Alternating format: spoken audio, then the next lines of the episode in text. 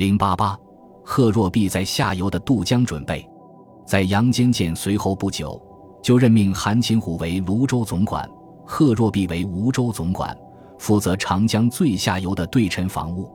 据《隋书地理志》下，泸州即为南朝梁之南豫州，梧州原为南朝梁陈之南兖州，北周占据后改为梧州，至江都即魏晋广陵城。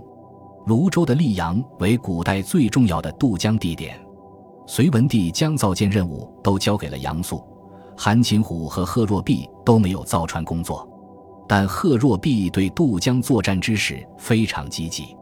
他曾献去陈实策，上称善，赐以宝刀。平陈战争结束之后，他又重新编写过这些建议。平陈后六年，必撰其画册上之，谓为御授平陈七策。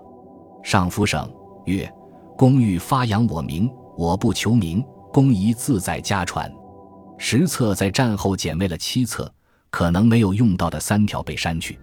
实策出自贺若弼，这在隋朝高层已不是秘密，但贺若弼却要将其作为隋文帝的御授，显然是卖一个空头人情。勿怪杨坚不愿领情。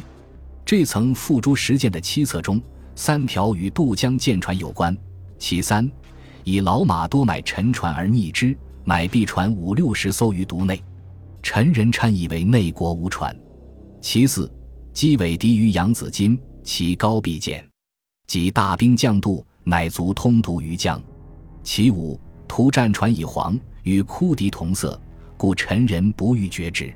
可见，在贺若弼的渡江方案中，并没有等待杨素舰队到来再渡江的打算。也许已经删去的三策中有。但未派上用场，今日也就不得而知了。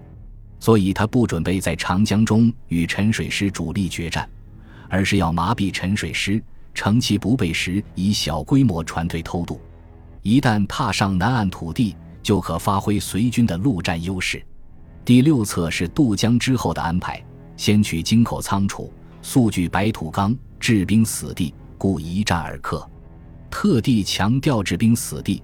也是因为没有信心歼灭陈舰队，夺取长江治水权，这和当年北齐两度渡江进攻建康，以及北周时贺若敦、贺若弼之父渡江进攻襄州的态势几乎完全相同，且吸收了其父未能速战速决、最终失败的教训，准备一举攻灭陈朝。